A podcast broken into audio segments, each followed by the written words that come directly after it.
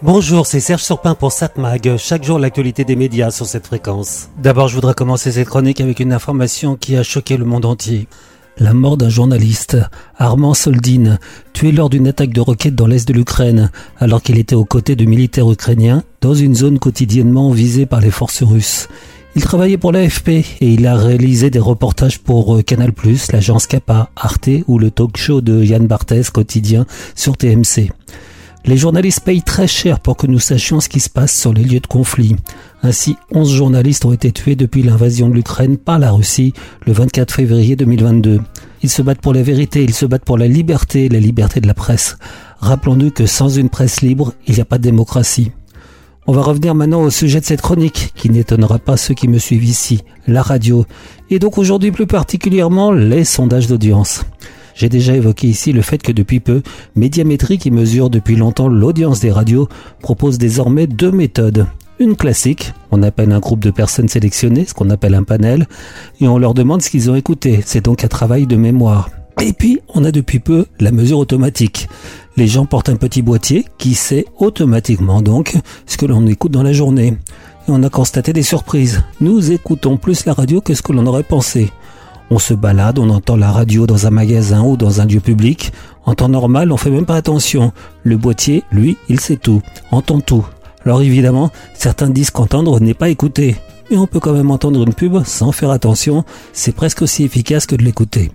Donc Médiamétrie vient de publier une nouvelle étude automatique, et cela peu de temps après que l'autre étude manuelle ait été elle aussi rendue publique. Est-ce qu'il y a des différences entre les deux études? Disons-le tout de suite, oui. France Inter, qui est la première radio dans les études manuelles, passe derrière RTL dans les études automatiques. Oui, mais, mais, mais attention, c'est pas si évident. RTL affiche un plus grand nombre d'auditeurs par semaine et par mois, donc elle devance France Inter, mais c'est en durée. Par contre, les Français écoutent cependant plus en moyenne France Inter, 10,4 jours par mois, que RTL, 9,3 jours par mois. Bon, ce qui fait que les deux radios peuvent afficher sans mentir qu'elles sont la première radio de France. Ah, le plaisir des sondages.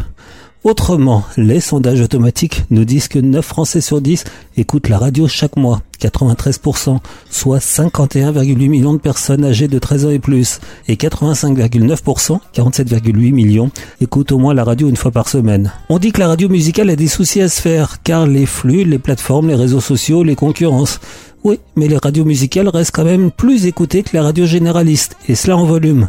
Et c'est Nostalgie qui affiche la plus grande proportion d'auditeurs hebdomadaires. Elle est devant sa maison mère, Énergie. Bon, pas loin, mais donc Énergie seconde radio musicale. Enfin, chiffre intéressant. On dit que 40% de l'audience de la radio se fait en voiture.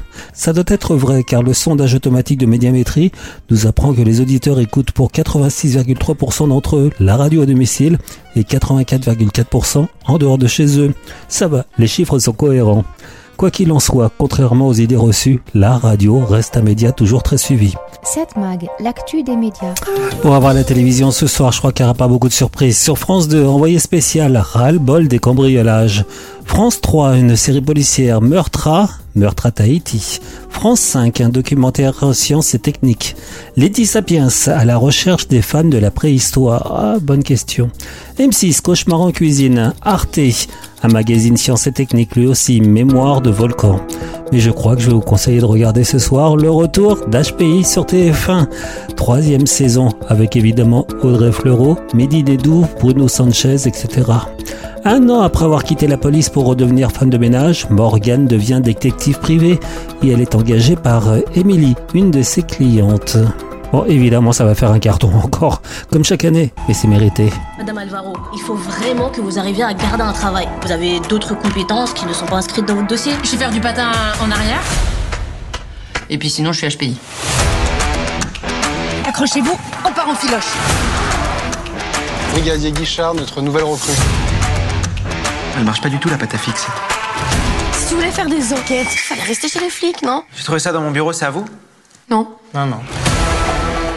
Qui est à l'appareil Il vous a menti. Qu'est-ce que tu fous? Mais c'est mon corbeau, il est hyper collant, j'arrive pas à m'en débarrasser. Passe-moi ce téléphone. Il va falloir me laisser bosser là, ok? C'est clair? Morgane ne dit jamais merci. Vous vous bougez un peu, j'ai pas l'impression que vous jouiez au taquet. Elle a un talent inné pour foutre tous les gens qui l'entourent dans la merde. Vous avez volé un bijou à 15 000 euros chez la victime Mais non Non et non Qui, dans cette pièce, est encore prêt à se mouiller pour l'aider? Jeudi 11 mai, Morgane est de retour sur TF1. 7 Mag, l'actu des médias.